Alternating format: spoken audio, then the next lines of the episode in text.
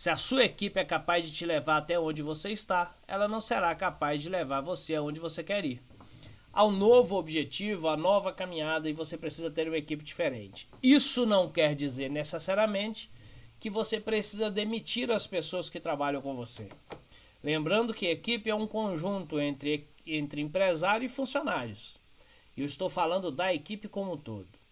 Então isso não quer dizer que você tenha que demitir pessoas, você só precisa ter uma equipe diferente. Isso não necessariamente, mais uma vez, quer dizer que você tem que aumentar a sua equipe e ter novas pessoas. As competências que a sua equipe tem hoje não são as competências que irão levar você ao resultado que você quer ter no futuro. Isso é fato. Novas competências precisarão ser desenvolvidas novas capacidades, novas inteligências, vamos dizer assim, novas habilidades, novas capacidades precisam ser desenvolvidas constantemente nas pessoas que estão na sua empresa.